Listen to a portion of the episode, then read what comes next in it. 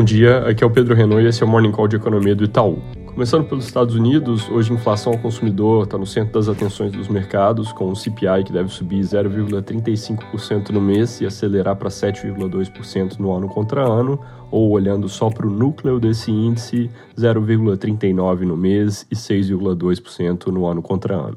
Alguns itens devem trazer desaceleração transitória, coisas mais voláteis afetadas pela Ômicron em janeiro, por exemplo, veículos e passagem aérea, mas itens menos voláteis, como aluguéis equivalentes, devem seguir pressionados e por isso o núcleo fica acima do CPI cheio. Membros do Fed falando em eventos continuam com discursos duros que suportam a visão de mais altas ao longo desse ano, não descartando inclusive a mudança no ritmo no meio do caminho de 25 para 50 pontos. Lembrando, nossa projeção é 7 altas de 25 pontos ao longo de 2022.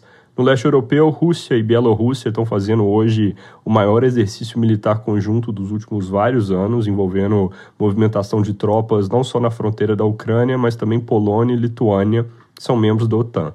São milhares de soldados, tanques, aeronaves, sistemas de defesa antiaérea envolvidos no exercício, isso certamente escala em mais um degrau a tensão na região, que a diplomacia até agora não conseguiu aliviar. Existe perspectiva de que hoje haja uma nova rodada de conversas em Berlim, lideradas por Alemanha e França. Vamos ver se esse pano de fundo ajuda ou atrapalha. Passando pela China, dados de crédito de janeiro vieram mostrando expansão acima do esperado, na verdade, com recorde de concessões das últimas décadas, e isso evidenciando que Pequim segue com postura de aumentar estímulos para suavizar a desaceleração da economia.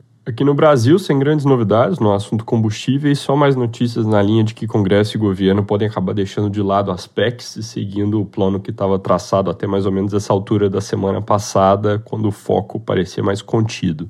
Segundo a Folha, dado que PECs são complicadas para aprovar e que eles querem uma solução rápida, tem se considerado incluir o corte de impostos sobre diesel no PLP 11 que eu mencionei ontem, está no Senado e trata de congelar a base de cobrança do ICMS sobre combustíveis. O artigo cita as mesmas falas que eu já tinha comentado ontem do Arthur Lira e do Rodrigo Pacheco, então não dá para dizer se tem algo novo, mas de qualquer forma é uma repetição positiva no sentido de que vai na direção de uma solução que é menos danosa para as contas públicas.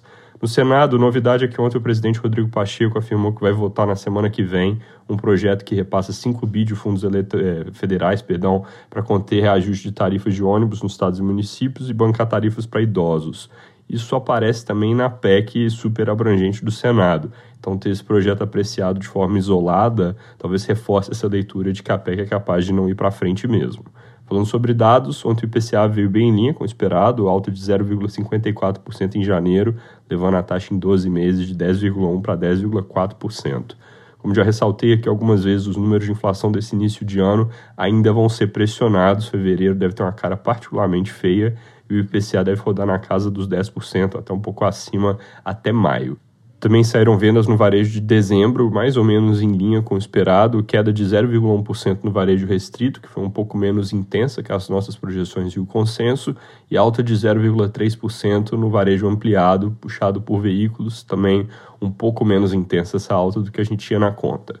Hoje às 9 sai o resultado do setor de serviços, é o último dos principais dados de atividade de dezembro, que na nossa projeção vem com queda de 1% no mês e vai ficar cerca de 6,3% acima de dezembro de 2020. Consenso de mercado está na direção mais otimista, esperando alta de 0,7% no mês e 9,1% no ano contra ano. O IBGE também solta mais uma atualização da previsão de safra agrícola em 2022 e o número deles vinha meio defasado com relação ao clima ruim no sul, então essa divulgação deve trazer corte de estimativa para várias culturas, inclusive soja e milho.